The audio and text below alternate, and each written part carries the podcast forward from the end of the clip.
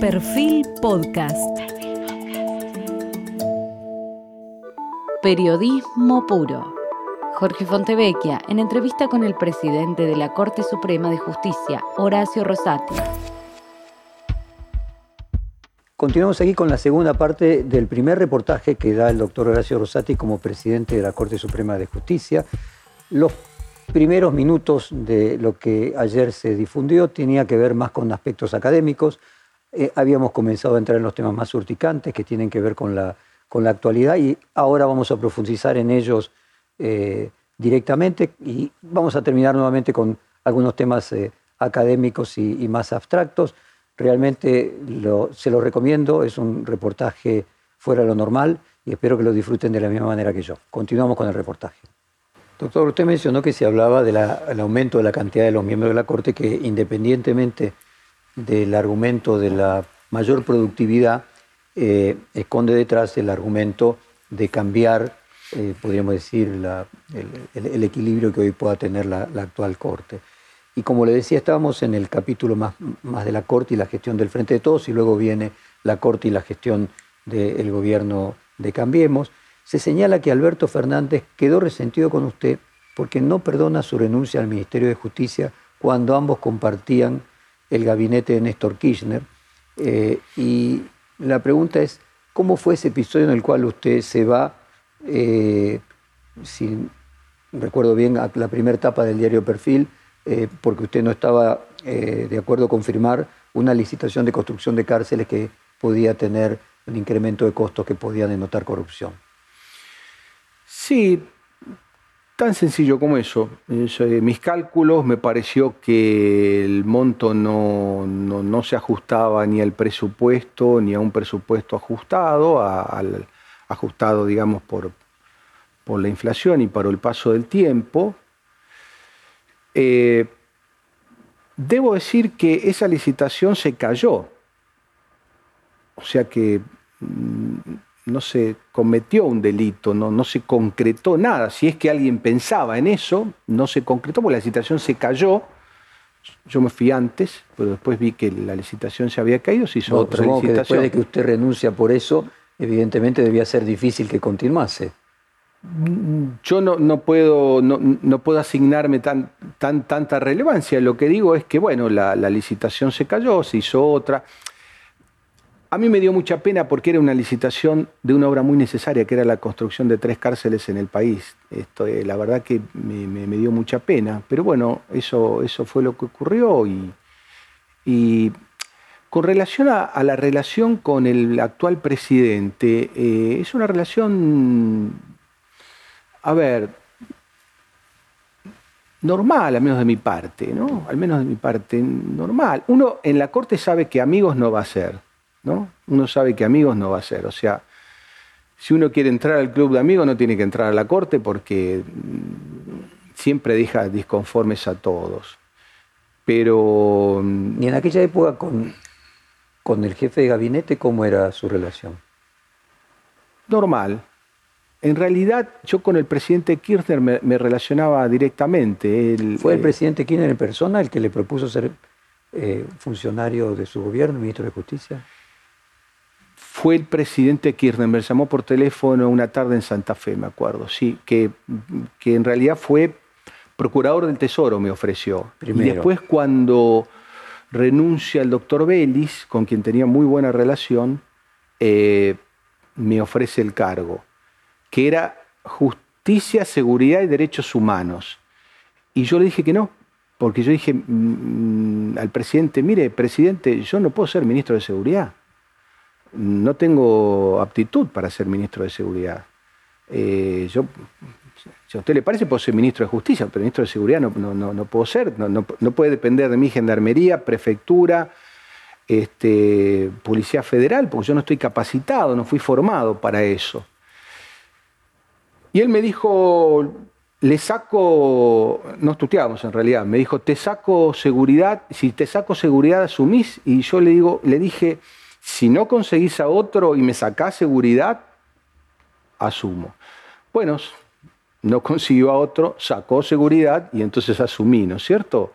Eh, pero, mm, pero bueno, así, así fue la historia. Después este... ¿Y, esa eh, versión que fue Cristina Kirchner quien se lo recomendó a Néstor Kirchner para ser procurador porque compartió con usted el constituyente? No, la verdad es que no lo sé, no lo sé. Con Cristina Kirchner tuve mucha relación en la convención constituyente. Yo era vicepresidente primero del bloque y ella creo que era vicepresidente tercera del bloque justicialista. Este, así que tuvimos muchas relaciones, ella tuvo una participación muy destacada en la convención constituyente. Eh, ¿Cómo era su relación con Alberto Fernández cuando era jefe de gabinete y cuando dejó de serlo? Y otra de las versiones que circulan es que él no lo llamó cuando usted renunció y sin embargo sí otro ministro, Aníbal Fernández. Pero yo creo que no está obligado a llamar. Eh, yo eso no, lo tomo como algo, como algo personal. La verdad es que no, no, en esos, por ahí en esos detalles no me fijo. Creo que es una persona que tiene mucha actividad, mucha tarea.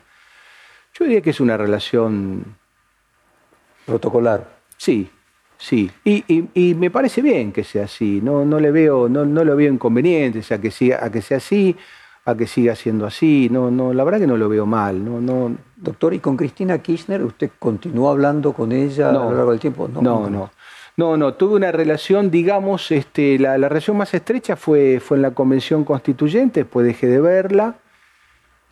Cuando fue procurador y ministro de Justicia volvió a verla. Poco, porque, porque, salvo alguna reunión que puedo haber tenido en Olivos con el presidente, pero, pero eran reuniones eran con el presidente. Eh, ella estaba, ¿no es cierto? Pero no, después la, vi circunstancialmente. Cuando me entregan el, premio por el Tratado de Derecho Municipal, me lo entregó ella. Este, A ver, pero por ejemplo, usted asume como presidente de la Corte. ¿Lo llamó el presidente o la vicepresidenta para felicitarlo? Eh, no, no. ¿Ninguno de los dos? No, no, no. ¿Cómo describe usted eh, las características de este comentado encuentro de la semana pasada del ministro Martín Soria con la Corte? Bueno, nosotros lo escuchamos con mucha atención y mucho respeto. Eh, dio su parecer sobre una serie de temas lo escuchamos y después no hubo, no hubo mucho intercambio, no hubo preguntas ni repreguntas y bueno, esa fue la reunión. Nosotros luego de la reunión nos abocamos a celebrar nuestro acuerdo semanal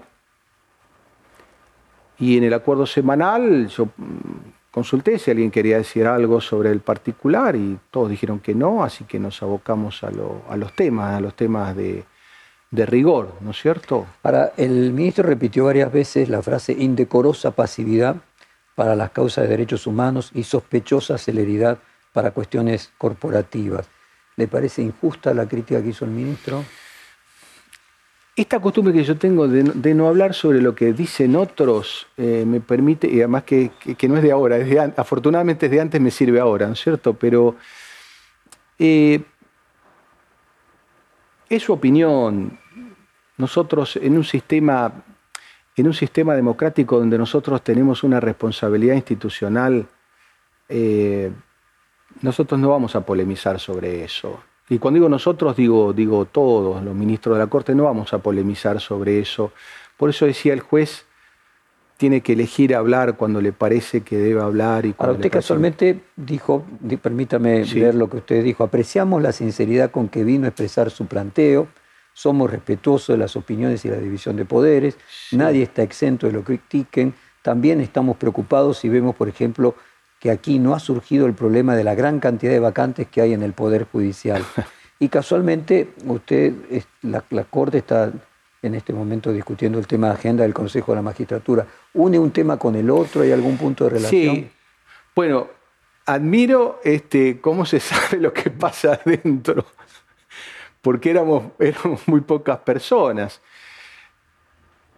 Yo dije unas pocas palabras, sí, sobre, sobre la división de poderes y la independencia del Poder Judicial, generalidades. Y antes que se vaya, le, le recordé que a nosotros nos preocupa mucho esto. Dos cosas. Primero, nuestra organización judicial en cuanto a la creación de juzgados, actualización del mapa judicial, básicamente básicamente con algún, mínimo retoque, data de la década del 90 y ha crecido mucho la judicialización. Pero además, además de no crearse tribunales en la medida de lo necesario, de los tribunales que están creados, tenemos, esta cifra fluctúa, nunca menos del 20% y ha llegado al 30% de vacantes. Actualmente está por el 25% de magistrados. Mi provincia, la de Santa Fe, la mitad de los jueces, de los cargos de jueces está vacante, de los tribunales federales. Es como si jugáramos un partido de fútbol, sabe que yo soy futbolero, de 11 jugamos con 6, con 7 jugadores. ¿Cómo se va a combatir la narcocriminalidad jugando con la mitad de los jugadores? Entonces, lo que pedimos es que cada uno de los otros poderes, en la medida que le corresponde, y el Consejo de la Magistratura, active la designación de jueces y magistrados porque es fundamental y es una de las causas, no es la única, pero una de las causas de la morosidad judicial y de muchos problemas que tenemos, porque hay que reemplazar el, tribunal vacante con un juez que viaja de otro lugar, entonces desatiende ese propio tribunal. De 144 jueces de tribunales orales federales, que son los que juzgan los tribunales orales, hay 41 vacantes. Entonces así realmente es muy difícil. Yo quiero reconocer públicamente... O sea, un tercio. Un tercio, un tercio. Yo quiero reconocer públicamente la actitud y el profesionalismo de los jueces y fiscales que persiguen los delitos más graves. Me refiero a la narcocriminalidad, pienso en, en mi provincia, Pienso en la ciudad de Santa Fe, en lo que está haciendo el Tribunal Oral de la ciudad de Santa Fe, en lo que están haciendo los fiscales y los jueces en Rosario, las cámaras, los, tribunales orales. Se están jugando la vida, la vida en esto. Y merecen el máximo apoyo de todos. Y lo mínimo que se, que se merece esa estructura judicial es que se cubran las vacantes. Entonces, me parece que ahí hay un punto que debe ser atendido por los otros poderes. ¿Y cómo definiría usted, doctor, su diálogo con Diego Molea, o sea, el, presidente del Consejo de la Magistratura, los dirigentes que lo integran de la Cámpora, como Juan Martín Mena, eh, y, no que no lo integran también, como, como Mena, como Eduardo de Pedro, como eh, Hurtarroz y otros miembros del Consejo de la Magistratura? He tenido muy poca relación con ellos, muy poca relación con ellos. Alguna reunión institucional, Pienso que, bueno, ahora me voy a vincular más por, por el rol de presidente de la Corte, pero en general he tenido muy poca relación. Eh, muy poca relación con ellos, esa es la verdad. ¿Y merece revisarse la situación administrativa del Consejo de la Magistratura o genera algún conflicto el hecho de que su presupuesto sea tanto más abultado que el mismo de la Corte? Bueno, usted sabe que nosotros tenemos eh, eh, a estudio un tema del Consejo de la Magistratura. Eh, que, y, también hay proyectos de ley que pueden cambiar este, la estructura actual del Consejo de la Magistratura. Yo quiero ser respetuoso sobre el funcionamiento tanto jurisdiccional como administrativo y económico-financiero del Consejo de la Magistratura. Nosotros siempre hablamos de, nuestro tribunal, de la Corte, ¿no es cierto? Mm, este, siempre hablamos de lo nuestro, no hablamos de lo otro. Eh, pienso que ahora en una interacción mayor con el Consejo de la Magistratura, eh, eh, bueno, probablemente tengamos otra perspectiva, tengamos otro panorama, tengamos otras herramientas y tengamos otra composición del lugar. Pero por de pronto no puedo decir más que esto, sin lo otro sería, diría, irrespetuoso. Doctor, usted mencionó varias veces su provincia, Santa Fe. Sí. Inmediatamente después de la reunión con Martín Soria se conoció el fallo de la Corte sobre la coparticipación a favor de la provincia de Santa Fe, que el gobernador Perotti lo calificó como una muy buena noticia. Eh, y nuevamente ahí apareció la interpretación política de que la Corte tiene dos santafesinos, a usted y a Lorenzetti. ¿Cómo se hacen para evitar este tipo de suspicacias? Eh, no, bueno, eh, eh, Santa Fe fue la primera provincia hace muchísimos años que planteó este tema, la primera provincia. Y no es la que va a cobrar primero, porque está cobrando San Luis antes, que, que también presentó un caso lo mismo que Córdoba. son las provincias que presentaron este caso. Lo que el fallo de la Corte del otro día lo que hace es cuantificar una sentencia de, que lleva varios años, ¿no? Eh, muchos años, de un proceso que lleva muchísimos años. Eh, así que fue simplemente cuantificar con el mismo criterio con el que se cuantificó San Luis. Era un tema de liquidación, ¿no es cierto? Eh, salió ese día, porque salió ese día, en realidad lo teníamos previsto que saliera ese día y después vino el pedido del ministro Soria de, su, de la audiencia. Yo quería preguntarle sobre su evaluación del vínculo específicamente del kirchnerismo con la justicia a lo largo de la historia, a lo largo de las tres presidencias anteriores y la actual, poniéndole algunos casos, por ejemplo, el diputado Moró que dice, si hubiera un mínimo de dignidad, tendrían que renunciar los ministros de la Corte, o en otro sentido, el presidente de la Nación diciendo que Milagro Sala está detenida de manera injusta. E, es, ¿Contribuye al respeto a la división de poderes que un poder hable del otro, así como usted planteaba, ustedes se cuidan de no hablar de los otros? Nosotros nos cuidamos de no hablar de los otros, ¿no es cierto? Nos, parece que eso hace a, nuestro rol. Hace mucho tiempo que, digamos, a mí me enseñaron de que uno es dueño de lo que dice, por supuesto, este, los diplomáticos dicen que ellos administran los silencios. Sí, Podríamos decir que los jueces en alguna medida también. También, también porque nosotros de nuevo, no podemos polemizar, porque la polémica me parece muy sana, eh, pero es propia de los otros poderes, los poderes representativos. A mí la polémica me parece magnífica en el Congreso, yo celebro cuando, cuando hay polémicas y cuando tienen altura, ¿no es cierto? Eh, nosotros no, no, estamos para eso, nosotros estamos para, para, dictar sentencias, sentencias que no gustan. Cuando no gustan pasa, pasa la crítica. Crítica que a veces es de un lado, a veces es del otro. Lo que tenemos asegurado es que siempre vamos a ser criticados. A veces eh, eh, más de un costado, a veces más de otro costado, a veces más de arriba, a veces más de abajo. Pero sabemos que la crítica nos va a llegar en algún momento, porque siempre hay fallos que no gustan. Fíjese, usted lo ha reiterado muchas veces en, en sus columnas, fíjese a mí me pasa con, el anterior presidente, con el actual presidente, me va a pasar con el presidente o presidenta que venga. O sea, a nadie le voy a resultar simpático. O sea, lo que usted dice en realidad, doctor, a ver si lo entiendo bien, es que esas críticas es una demostración de que está cumpliendo su función. Yo pienso que sí, yo pienso que sí.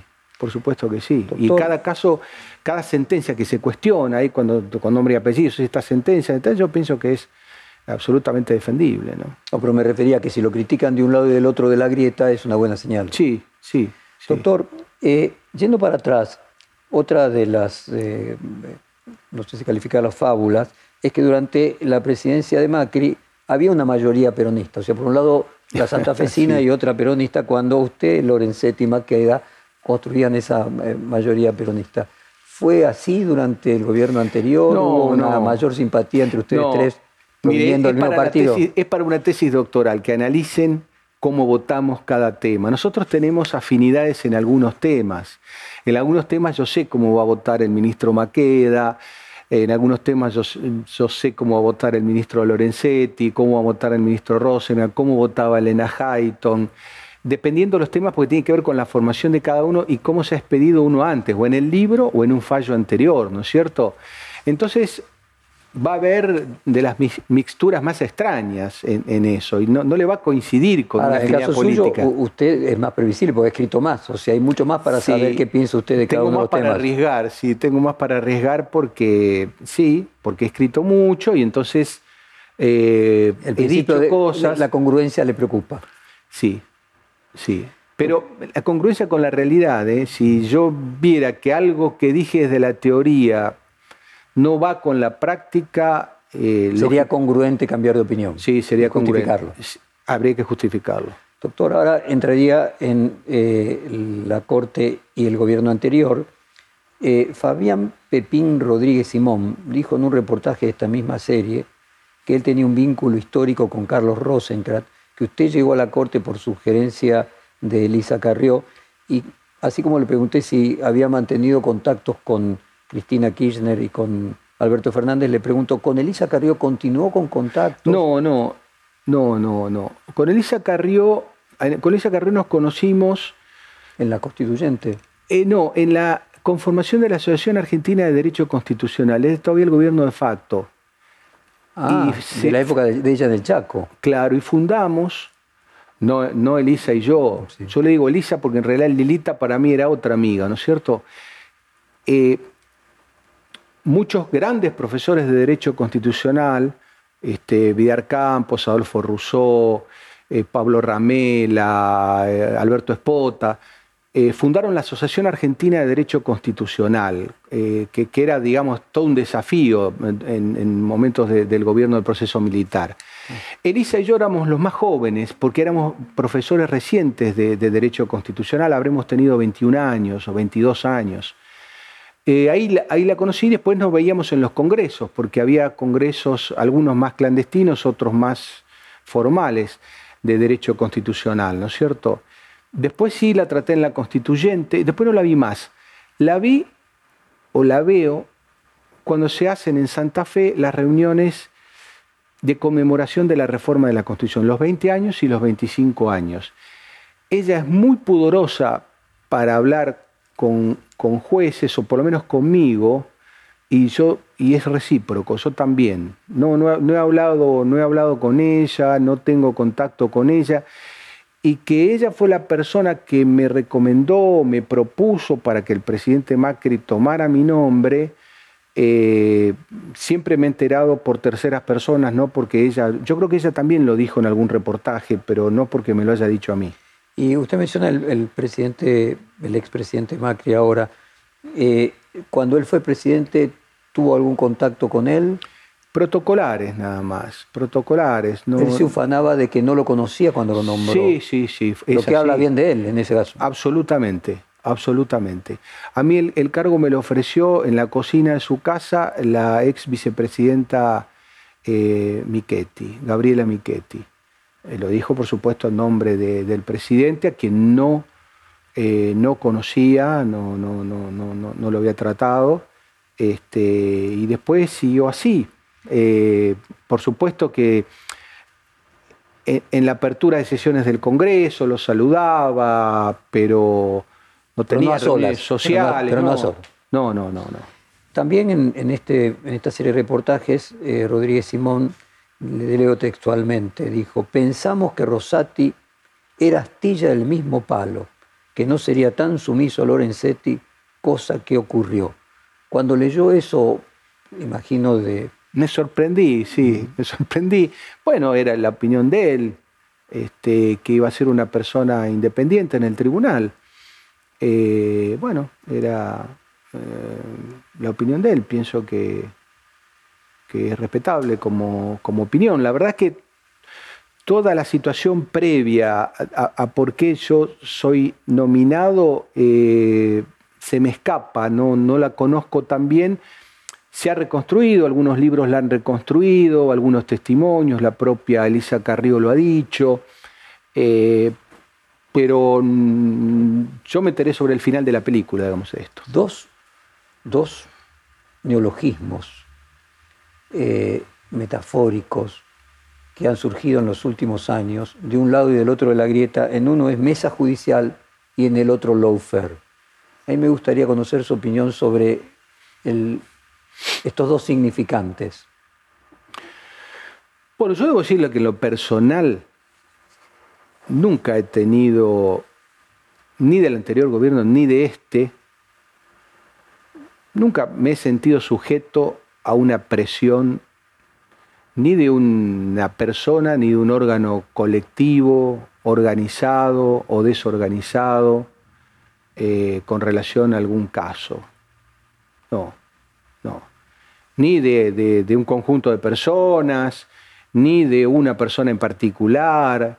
Eh, yo debo decir eso. Yo mentiría si dijera que en el gobierno del presidente Macri o en el gobierno del presidente Fernández eh, he sentido este, una presión para que tal o cual causa, salga en tal o cual sentido. doctor, puede ser que a lo mejor con usted no, eh, yo podría decirle, salvando la gigantesca distancia, que lo mismo me pasa a mí en el periodismo, pero que a lo mejor en personas que no tienen eh, la misma, los mismos mecanismos de defensa y que tengan la justicia, sí pueda existir eh, es una presión y que al mismo tiempo puedan ser sensibles a ella de manera distinta? O sea, que se la ejerce con aquel que se supone que puede ser sensible. Desconozco, porque eh, decir, decir algo por decir, eh, supongo que no todos somos iguales y que a esta altura del partido más o menos cada uno sabe cuántos puntos calza, ¿no es cierto? Pero tampoco tengo un caso de un juez que me haya venido a ver y me haya dicho, me dijeron esto porque si no va a pasar esto otro. Por lo menos a mí ningún juez me lo dijo. Eh, hace un tiempo yo decía, esto es un cargo muy difícil. O uno, si tiene una presión, o la denuncia o renuncia. Lo que no puede hacer es guardarse la presión y cobrar a fin de mes. Eso es lo que no puede hacer. Si se considera desbordado por las circunstancias o por la presión de alguien, lo tiene que denunciar. Y si no lo quiere denunciar o no lo puede denunciar o la situación lo supera, tiene que renunciar, ¿no es cierto? Si no, no estamos a la altura de la responsabilidad que debemos ejercer. Doctor, usted ya se anticipó una pregunta que yo tenía si la estructura de cinco miembros de la Corte era funcional, ideal, y ya me respondió que creía que sí. Pero queda una vacante a cumplir eh, y le pregunto si a, su juicio debería sería conveniente que la reemplazante de Elena Hayton de Nolasco fuera una mujer. Sí. Y sería conveniente que además fuera eh, del interior o de una parte del país. ahí ya no diría tanto, no, ahí ya no diría tanto. Yo, yo lo que siempre digo eh, eh, eh, es un defecto profesional y lo tenemos todos los que enseñamos esta materia, que sepa mucho derecho constitucional. O sea, no, usted no tiene esa mirada de que tendría que ser alguien de una rama de derecho complementaria a los otros miembros de la Corte. Dice que constitucional es lo más... Constitucional, constitucional. Mire, el gran debate en el derecho actual es si el derecho constitucional es la principal rama del derecho público o si es la principal rama del derecho. Y después viene el derecho público y el privado. La Constitución está por arriba de todo, así que y el tribunal, la Corte es un tribunal de garantías constitucionales. Eso es lo que define la Corte, no es un tribunal ordinario. Eh, para lo otro uno se puede asesorar, para eso tiene secretarías penales, secretarías civiles, letrados civiles, letrados penales. Lo que hay que saber es derecho constitucional, porque los temas que se dirimen es justamente, como lo indica técnicamente la palabra, cuando hay una cuestión constitucional. Doctor, ¿y cuál es su opinión jurídica eh, sobre la doctora Mónica Pinto como jurista? Bueno, ella está en, es una especialista en derecho internacional y en derecho constitucional también. Tengo, tengo una muy buena impresión. No quiero que esto quede como que uno recomienda a nadie de ninguna manera. ¿eh? Yo creo que hay, hay bueno, muchísimas mujeres, hay muchísimas mujeres en, superiores tribunales de justicia provinciales, hay muchísimas mujeres muy, muy, muy capaces que, harían una función descollante en la corte, ¿no? La corte además tiene muchos, e, todos los ejemplos de, juristas que han estado. Yo siempre destaco, como hacemos todos a Carmen Argibay, ¿no? Que ha sido una jueza eh, extraordinaria, extraordinaria. Elena eh, también, pasa que bueno, la conocí más, la traté hasta hasta hace poquito que se fue, eh, fueron juezas que dejaron su marca. Hay dos vacantes importantes, una en la Corte y otra en el Procurador. Eh, ¿Le parece que sería útil que se nombrara a un procurador por consenso? Y en ese caso, ¿cuál es su opinión respecto al juez Rafeca, que era inicialmente el propuesto? Tengo del juez Rafecas la mejor este, impresión, ¿no es cierto? Eh, me parece un juez este, que sigue sus convicciones. Luego, que uno esté de acuerdo o no con sus fallos, le pasa como a todo el mundo. ¿no? Ahora es un juez del que yo no desconfiaría. Dicho esto, el procurador requiere de un amplio consenso, porque es, es una figura central, es, es, el que va a ejercer en nombre de la sociedad la acusación pública. ¿no? Es, yo creo que el consenso, cuando se habla con liviandad de las designaciones, de los jueces, eh, yo digo, es muy, es muy importante pasar por el Senado, es muy importante lograr un acuerdo sustantivo en el Senado. Discúlpeme, Jorge, la, autorreferencia, pero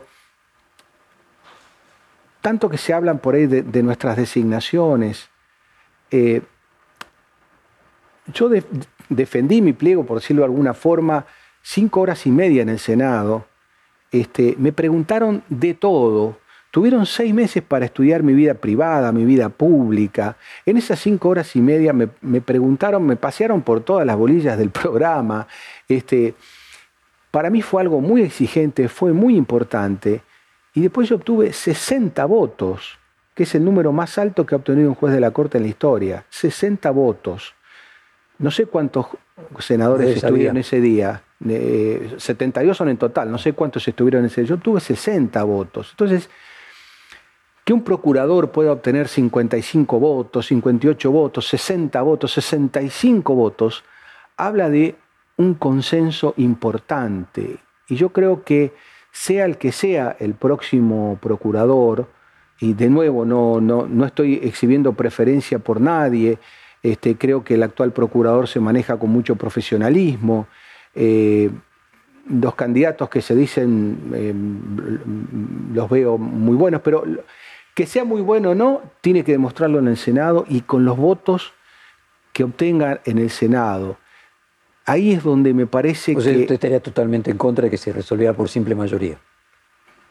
Y a mí, a mí no me parece bueno eso. No me parece bueno en términos de, de afianzamiento de las instituciones, sobre todo con un sistema acusatorio que es el que está rigiendo en alguna parte del país, se va a extender a todo el país y el procurador es el que tiene que, que, ejercer ni más ni menos que la cabeza de la acusación pública. Doctor, vamos a entrar ahora en el capítulo eh, relacionado con la impunidad y también voy a tomar el ejemplo de nuestro vecino Brasil. Recientemente estuvo el expresidente Lula y probable nuevo presidente en, en Brasil. Y quería preguntarle si desde el punto de vista doctrinario usted piensa que se debería tener algún tipo de consideración particular con los expresidentes. Sí y no. Voy a decir sí en qué y no en qué. A los presidentes hay que aplicarles el código penal como cualquier ciudadano. Salvo que alguien reforme la constitución y diga que es distinto.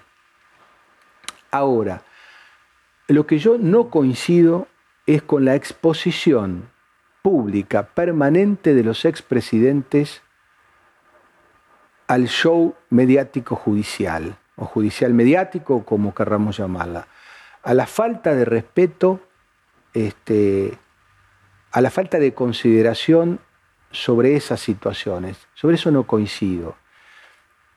Podríamos entender algún proceso abreviado para los expresidentes, reforma legislativa mediante, ¿no? Puede ser. Como un juicio de residencia, por ejemplo. Por ejemplo, o que los casos se resuelvan en X tiempo como ocurre en otros países.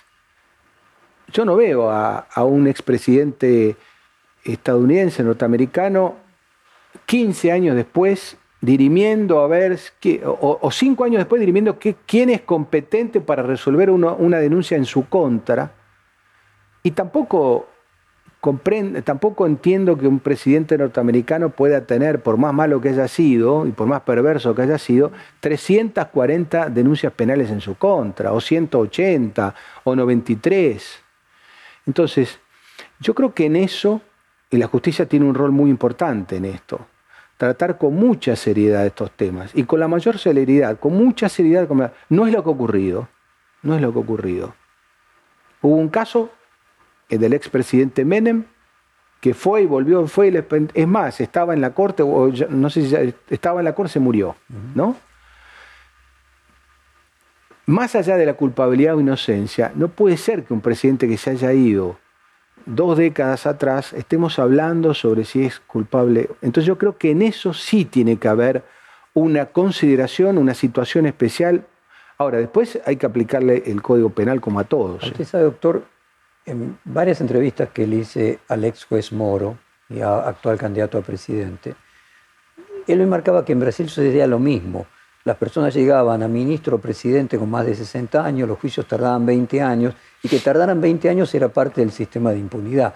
O sea que el beneficio era a partir de la duración de, de, esos periodos. Y quería preguntarle si usted cree que en el caso de Brasil, comparado con, la Argentina, la Argentina fue, hizo historia y fue más rápido y, marcó un rumbo en poder juzgar los, eh, los, delitos de lesa humanidad relacionados con los derechos humanos, como fue la Cámara Federal eh, en la época de Alfonsín, y al revés, Brasil fue mucho más eficaz y marcó latinoamericanamente un rumbo en poder juzgar los delitos relacionados con corrupción de gobiernos anteriores. Sí, lo primero y no lo segundo. Es decir, creo que, la Argentina puede exhibir, puede exhibirse, tiene credenciales en materia de delitos de lesa humanidad y también en corrupción.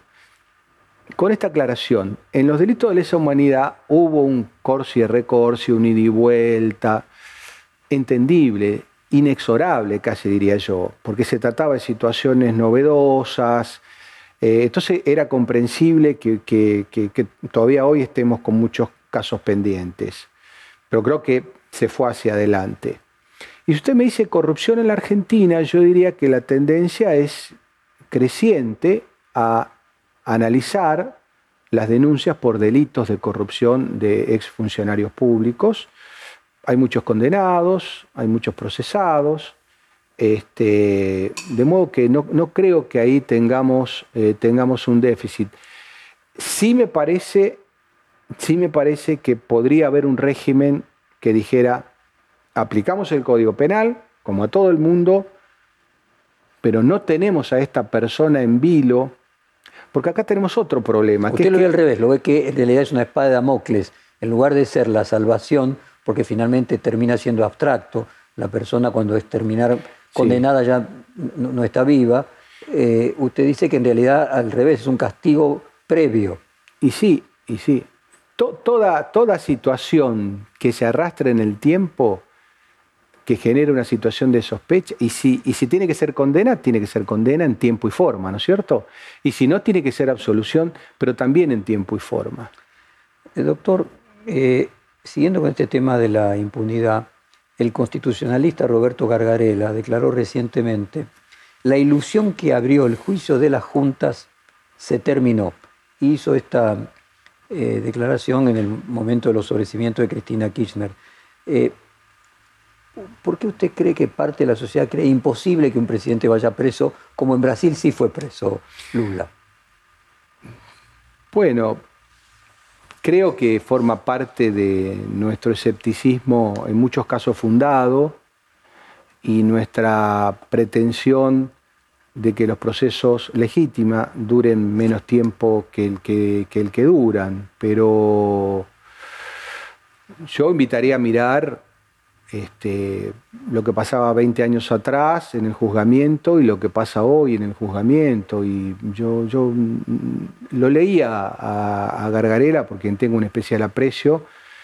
Eh, entiendo su reacción frente a ese fallo, ¿no es cierto? Un fallo que a lo mejor llega a la corte, con lo cual yo no puedo opinar, pero, pero este, mm, en términos sustanciales no, lo comparto. No, no, no, no, su, no, su, percepción sobre el fallo, eh, sobre el que no quiero hablar, sino su percepción general. Brasil y Argentina hicieron reformas judiciales en el último cuarto de siglo muy significativas, la, el, empoderamiento del el, magisterio público, los procuradores, eh, en el caso de Brasil, la existencia de una policía judicial, eh, abreviación de los plazos. Cuando usted compara los avances de la justicia brasileña y la argentina, ¿qué, evaluación hace?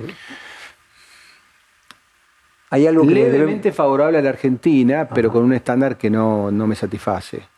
Pero levemente favorable. Sí, sí, sí. ¿Y cuál es su, su evaluación de aquel primer presidente del Supremo Tribunal de color, el juez Joaquín Barbosa, que fue además el primero que juzgó corrupción eh, que jugó el mensalón. Porque usted sabrá, doctor, que en Brasil los jueces de la Corte son mucho más famosos que acá. Hay un dicho que dice, son 11, que la mayoría de los brasileños saben el nombre de los 11 miembros del Supremo Tribunal más que el de los 11 jugadores de la selección.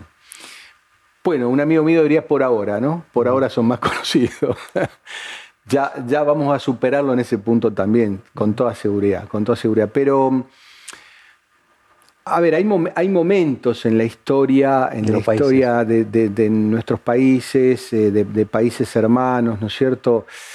La Argentina para bien y para mal. Para bien y para mal suele ser vanguardia en muchos temas, ¿no es cierto? Eh, digo para mal también porque a veces hay un excesivo,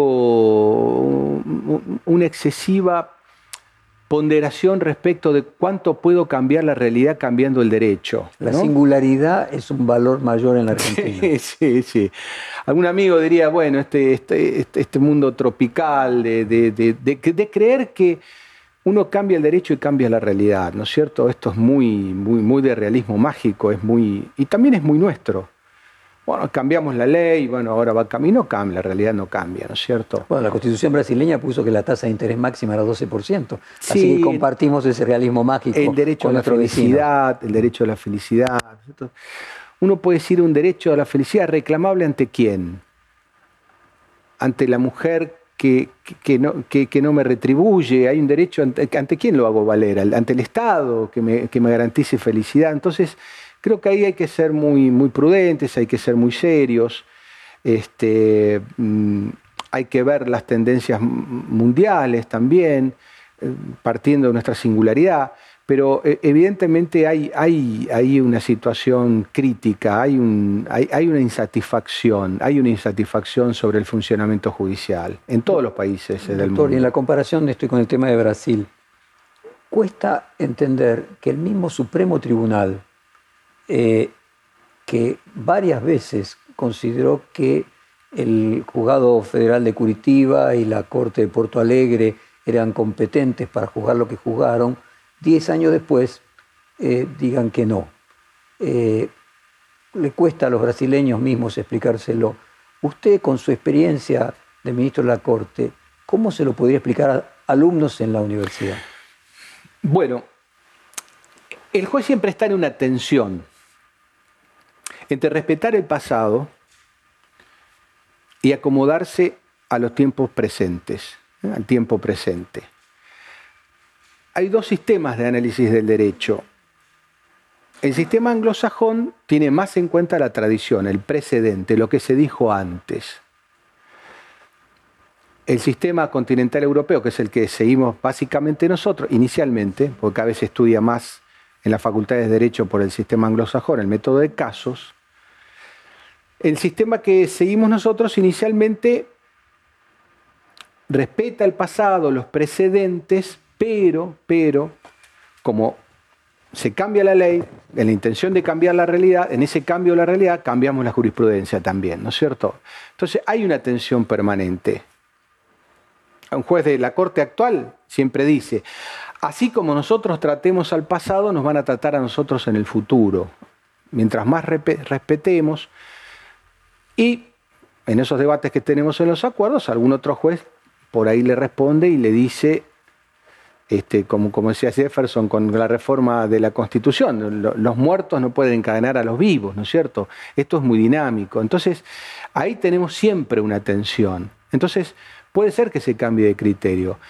La Corte, cuando uno analiza el lenguaje de la Corte, la Corte siempre dice, esta Corte ha dicho esto, aunque diga lo contrario, esta Corte dijo, esta Corte dijo, y después esta Corte dice todo lo contrario, ¿no es cierto? Es, es como una institución que habla por sus ministros, y no los ministros por la institución, es la institución la que habla por sus ministros y va adaptándose a los tiempos. Habría una demanda social, una crítica social muy fuerte si un tribunal de justicia no adaptara algunos de sus criterios a los tiempos y dijera, no, porque la Corte dijo esto en tal... Por eso también el tema de la seguridad jurídica, que tiene que ver con respetar lo que se dijo en el pasado, también hace crisis en momentos convulsionados. Y esto es es un debate que, bueno, nosotros en los acuerdos lo tenemos. ¿Sabe, doctor? justamente en estos días compartí una conversación con la directora de los Institutos de Estudios Latinoamericanos de la Universidad de Columbia sobre este tema del de, eh, Supremo Tribunal de Brasil. Ella decía que desde Estados Unidos lo que se veía es que la Corte, o sea, el Supremo Tribunal brasileño, eh, seguía la opinión pública. O sea, que tenía una perspectiva de que el máximo tribunal en cuestiones políticas tenía que adaptarse a la opinión pública que había ido cambiando a lo largo de estos 10 años respecto del mismo juicio y de la misma persona. ¿Le resulta una respuesta plausible para lo que hizo el Supremo Tribunal? Sí, sí, eh, probablemente. Eh, probablemente. Nosotros, este, es un tema con el que también se, tiene que lidiar mucho. O sea, ¿es eh, correcto que un, Supremo Tribunal también sea sensible a...? No, no, es correcto, no es correcto. A nosotros nos han criticado mucho por, por no seguir una tendencia. El humor de, la época. Sí, sí, nos han criticado mucho por eso. Por lo menos yo he leído muchas críticas en ese sentido, pero yo creo que el cambio de época que existe como realidad sociológica, lo deseable es que se exprese jurídicamente primero en el Parlamento. A veces pasa al revés, ¿eh? a veces primero es en el tribunal, en la corte, y después es en el Parlamento. En Brasil ha sido así, o sea, la justicia adelanta al, al Parlamento. Muchas veces acá también, porque además hay demoras en el Parlamento.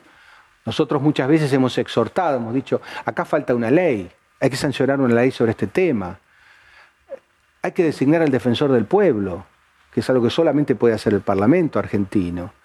Eh, pero debe ser lo excepcional. Lo excepcional debe ser que la justicia diga, basta, e, este es un punto y hay que reformar la ley. Lo natural en un sistema democrático es que lo haga el Parlamento, porque si no, la justicia se convierte en legislador, el Poder Judicial en legislador, y eso a mí por lo menos no me gusta. Permítame entrar por otro lado, que a lo mejor lo puede explicar, y entro ahora en, su ensayo sobre la justicia. ¿no? En un texto que, leí suyo, eh, usted explica la relación entre la verdad y lo que llamó la consagración jurídica de la no verdad, explicando que en ocasiones se deben preservar valores más relevantes, como el de la seguridad jurídica, la prescripción, por ejemplo, y evitar que la búsqueda de la verdad justifique la utilización de cualquier medio cómo irrumpir en el domicilio y hurgar de los papeles del, acusado sin autorización judicial para conseguir pruebas. Entiendo bien, ¿es más importante la seguridad jurídica que la verdad en ocasiones? En ocasiones sí, por una visión consecuencialista. Si usted ingresa a un domicilio sin orden de allanamiento y ve elementos de un delito, pero ingresó a las patadas, usted tiene dos problemas. La verdad, ¿cuál es? y que encontró elementos de un delito. Había droga, había armas de, armas de guerra. Entonces decir, bueno, no los vi, porque ingresé rompiendo la puerta sin orden escrita de juez competente. Es una mentira que no los vio, los vio, estaban. Pero es el fruto del árbol venenoso. Si yo convalido lo primero, ¿qué va a pasar? Que el día de mañana cualquiera va a entrar con una patada voladora al domicilio de cualquiera y va a hacer cualquier cosa. Entonces en esos casos se justifica que la verdad que supone encontré la droga en este domicilio sea, no sea tenida en cuenta. Lo que yo cuestiono es la mentira como estrategia judicial. Es decir, nosotros tenemos el derecho, cuando somos acusados a no declarar en contra de nosotros mismos, el derecho al silencio, está en el artículo 18 de la Constitución, el juicio previo. Lo que no tenemos derecho es a mentir impunemente, porque uno puede decir, yo soy culpable de un delito. Usted creo que lo mencionaba también los abogados, que aquí los abogados pueden mentir, en Estados Unidos no. Claro. Entonces me dicen, ¿usted es culpable? Y yo miento, digo, no, no soy culpable a eso, eh, en eso la Constitución me ampara. Yo no declaro contra mí mismo. Yo digo, no declaro. Lo que yo no puedo decir, lo que yo no puedo decir es, el culpable es mi vecino. Y desvío la investigación. La mentira. Yo puedo elegir entonces no hablar. Pero a partir de que digo, no, voy a hablar, y digo, soy inocente por esto, por esto, porque es el vecino el culpable y qué sé yo, eso tiene que tener un castigo. Ah, doctor, eh, yo marcaba de su texto sobre ensayo de la justicia, donde usted decía que en determinado momento había que respetar la prescripción, por ejemplo, si se consigue una prueba posterior y se demuestra de que esta persona era culpable, pero el juicio, el, plazo ya prescribió, es más importante respetar la seguridad jurídica de la prescripción o en el caso de haber obtenido una prueba a través de mecanismos que no eran legales. Entonces quiero preguntarle si eso podría adaptarse al caso de los testigos arrepentidos cuyo testimonio no fue, por ejemplo, grabado o respetado determinado tipo de garantías. Déjeme aclararle que el tema de la prescripción tiene excepciones. Por ejemplo, los, delitos de, lesa humanidad. claro. O sea, los delitos de lesa humanidad. Eh, donde ahí el valor es tan importante, el acceder a las verdades es tan importante, que bueno, se declaran imprescriptibles. ¿eh? Eh, se declaran imprescriptibles. Pero aquellos que son prescriptibles, hay que respetar la prescripción, aunque luego se demuestre que esta persona fue el culpable. Hay que eso a la gente le produce. ¿no? Eh, se demostró que es asesino, pero como prescribió, queda libre. Hay, hay un mecanismo procesal que es, el proceso, el juicio de revisión. Cuando hay hechos sobrevinientes nuevos, se puede revisar el caso, aunque esté prescripto. ¿Eh? Son casos muy excepcionales. Tiene que haber hechos nuevos, no se puede revisar lo mismo con, la misma prueba, ¿eh? sino con hechos nuevos. Bueno, con relación al, arrepentido, es una, es una prueba que debe ser merituada como cualquier otra, ¿no es cierto? Con los cánones de cualquier otra, eh, nosotros seguramente, el tema ya nos ha llegado, nosotros no lo tratamos porque no se trataba de sentencias definitivas y para accederlo a la Corte, para que la Corte lo trate, tiene que tratarse de sentencia definitiva, así que es un tema sobre el que seguramente en algún momento, en algún momento nos vamos a expedir. Ahí tendremos que ponderar también. En este texto que yo menciono, en el ensayo sobre la justicia, usted analiza dos casos y uno de ellos es el juicio de la muerte de Sócrates. Eh, me gustaría que comparta con la audiencia, no especialista en derecho, eh, una síntesis de qué le dejó a usted eh, el juicio que condenó a muerte a Sócrates. Bueno, a mí lo que me dejó es que es el primer caso verídico, real, porque digamos lo relata Platón, pero es un hecho real, Sócrates existió y el juicio existió, donde una persona decide decir la verdad, su verdad hasta el final, a riesgo de perder su vida, ¿no? Él, no está dispuesto a No tenía un buen abogado, hacía el mismo de abogado, además. Hacía el mismo de abogado. Fue, un abogado no le hubiera dejado hacer eso. Claro, le fue ofrecido y, cuando, cuando a él le preguntan ¿No tendrías que prepararte si vas, no tendrías que prepararte para el proceso si es que vas a rechazar al escriba, que normalmente había varios que se contrataban para, para esgrimir una buena defensa? Y Sócrates dice, yo para, yo para este juicio me preparé toda la vida. Es decir, no necesitaba. Lógicamente, su alegato, donde él de, alguna forma, una forma hasta desafía al, jurado, eh, dice, yo, yo prefiero decir la verdad y no, no le tengo miedo a lo, que, a lo que me digan, no le tengo miedo de una condena. Lo iban a condenar a una multa y terminan condenándolo a muerte por un poco por, por, su insolencia frente al jurado, ¿no es cierto? Em, yo creo que lo que, nos queda, lo que nos tiene que dar a nosotros es que sobre la mentira no se puede estructurar una justicia. ¿Por qué digo que es el primer caso? Porque antes los griegos establecían la culpabilidad o la, o, la inocencia sobre la base del oráculo, ¿no es cierto? Es decir, se, nacía culpable, como es el caso de Edipo Rey, ¿no es cierto? Se nace ya con una mancha y se va a ser culpable o se va a ser inocente y no hay forma de eludir ese destino. Lo que hace Sócrates, pudiendo eludir, eludir el, destino, y además elige una defensa racional. Por eso yo creo que es es el logos por sobre el mitos, digamos, es la primera muestra de racionalidad en un proceso judicial, de lógica, aunque a costa de, su vida. ¿no? Usted recién mencionó esta idea oracular eh, y se refiere también en su texto a Crimen y Castigo, dicho sea de paso, título de Dostoyevsky, que aparece usted continuamente en sus obras un eh, interés por la, por la literatura muy marcado. Y marca ahí la diferencia entre los, la ley de los hombres, donde el crimen precede al castigo y no al revés, como parecía ser la ley divina o la mitología, donde se invierte el orden de precedencia temporal.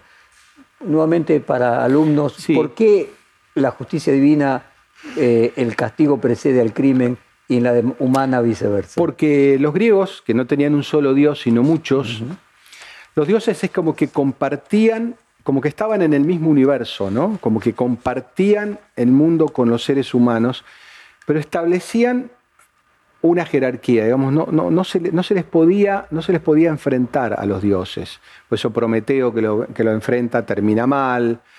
Eh, alguien que Ubris era el castigo de los dioses. Era el castigo de los dioses. Eh, Aquiles era un semidios y como lo bañaron en la fuente, digamos, de la, de, la sabiduría por el talón, el punto que no, que no se sumergió era el talón y ese era su punto débil, el talón de Aquiles. Es decir, hay una serie de figuras muy poéticas que nos están marcando que el destino del ser humano es, está fijado por helados, es decir, por los dioses, eh, hay una fatalidad. Podemos luchar contra eso y eso habla de nuestra dignidad. La dignidad llega hasta ahí. A, el libre albedrío, el, estaba muy limitado. Muy limitado, ¿no es cierto? Pero distinguía a la persona digna, la que se rebelaba y la que no, la, que no lo hacía, ¿no es cierto? Pero no podía cambiar su destino. No, y perdía. ¿Qué es lo que le pasa a Edipo?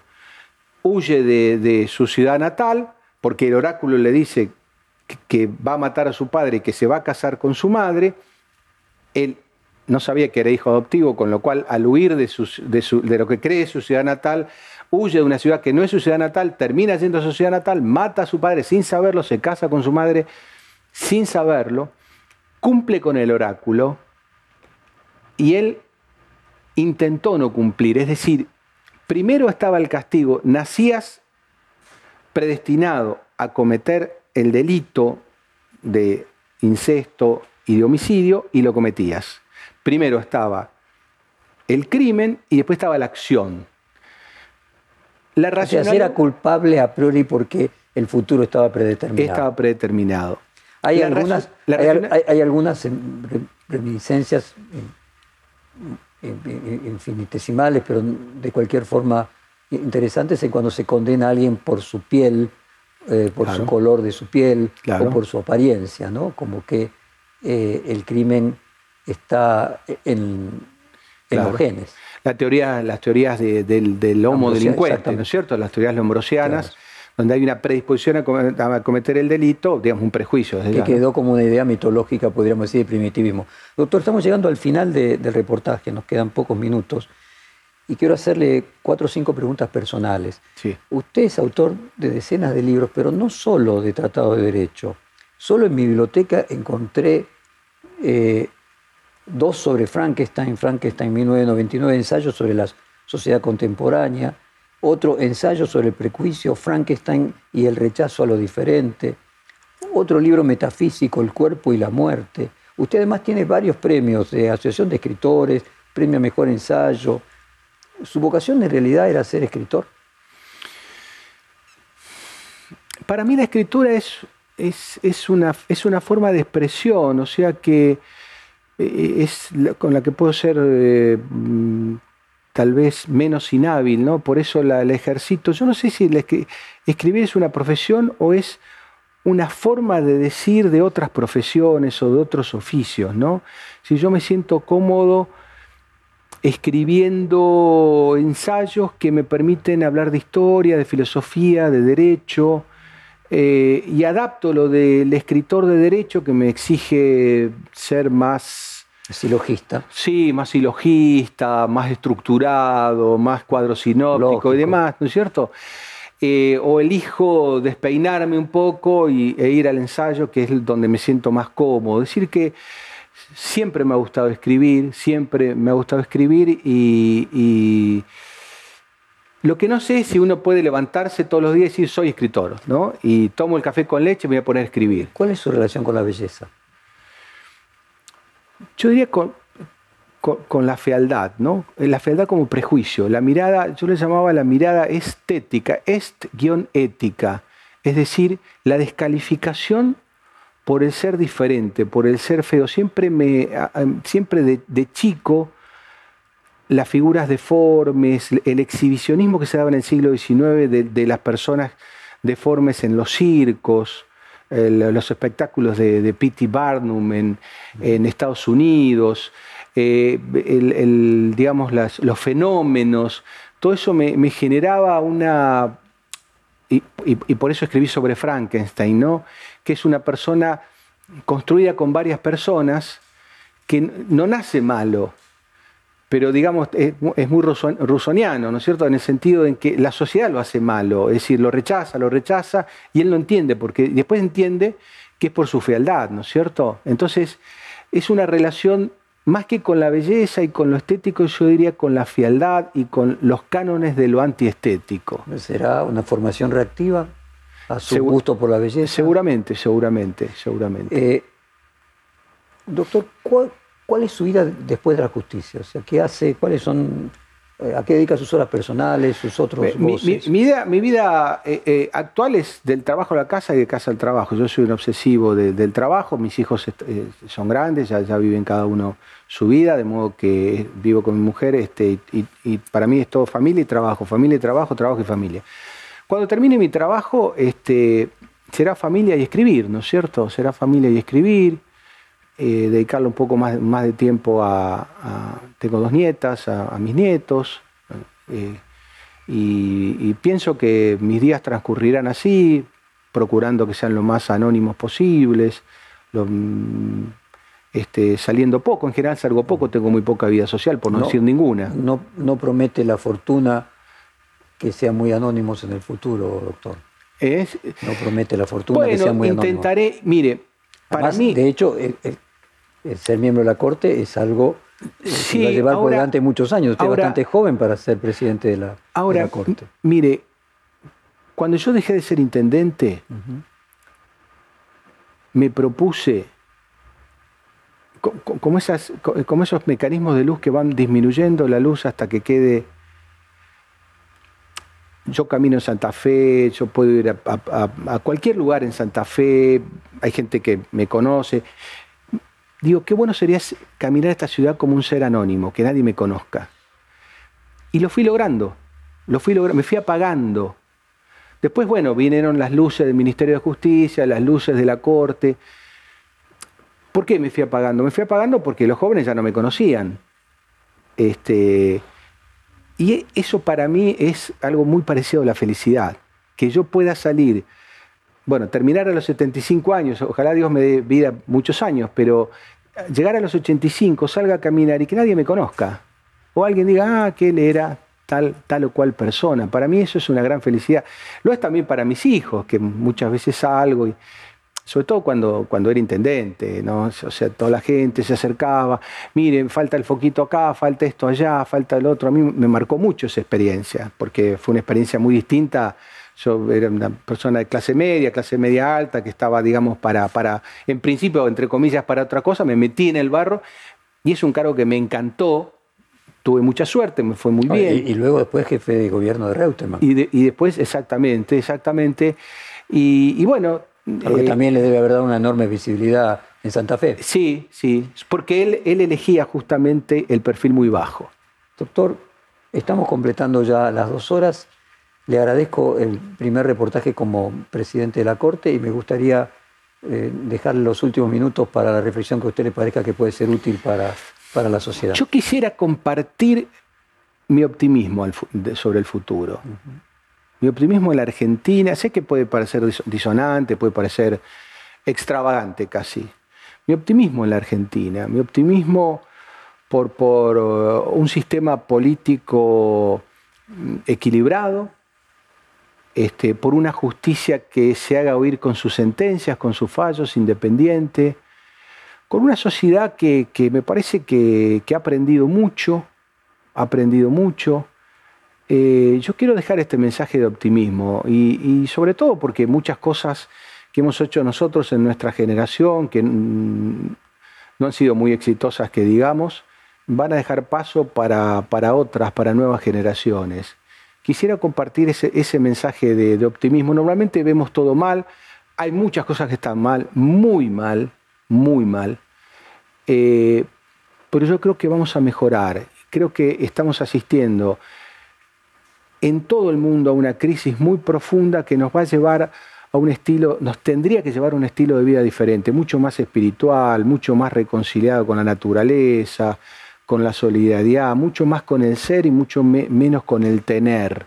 Usted en la Argentina en particular es optimista, pero me decir porque se ha caído tanto que cree que solo también queda para recuperar. También, también. Y es un motivo, dado que hemos sobrevivido al subsuelo, es un motivo también para ser optimista. Sí, sí. Doctor Rosati, muchísimas gracias por estas dos horas de conversación. A usted, Jorge. Perfil Podcast.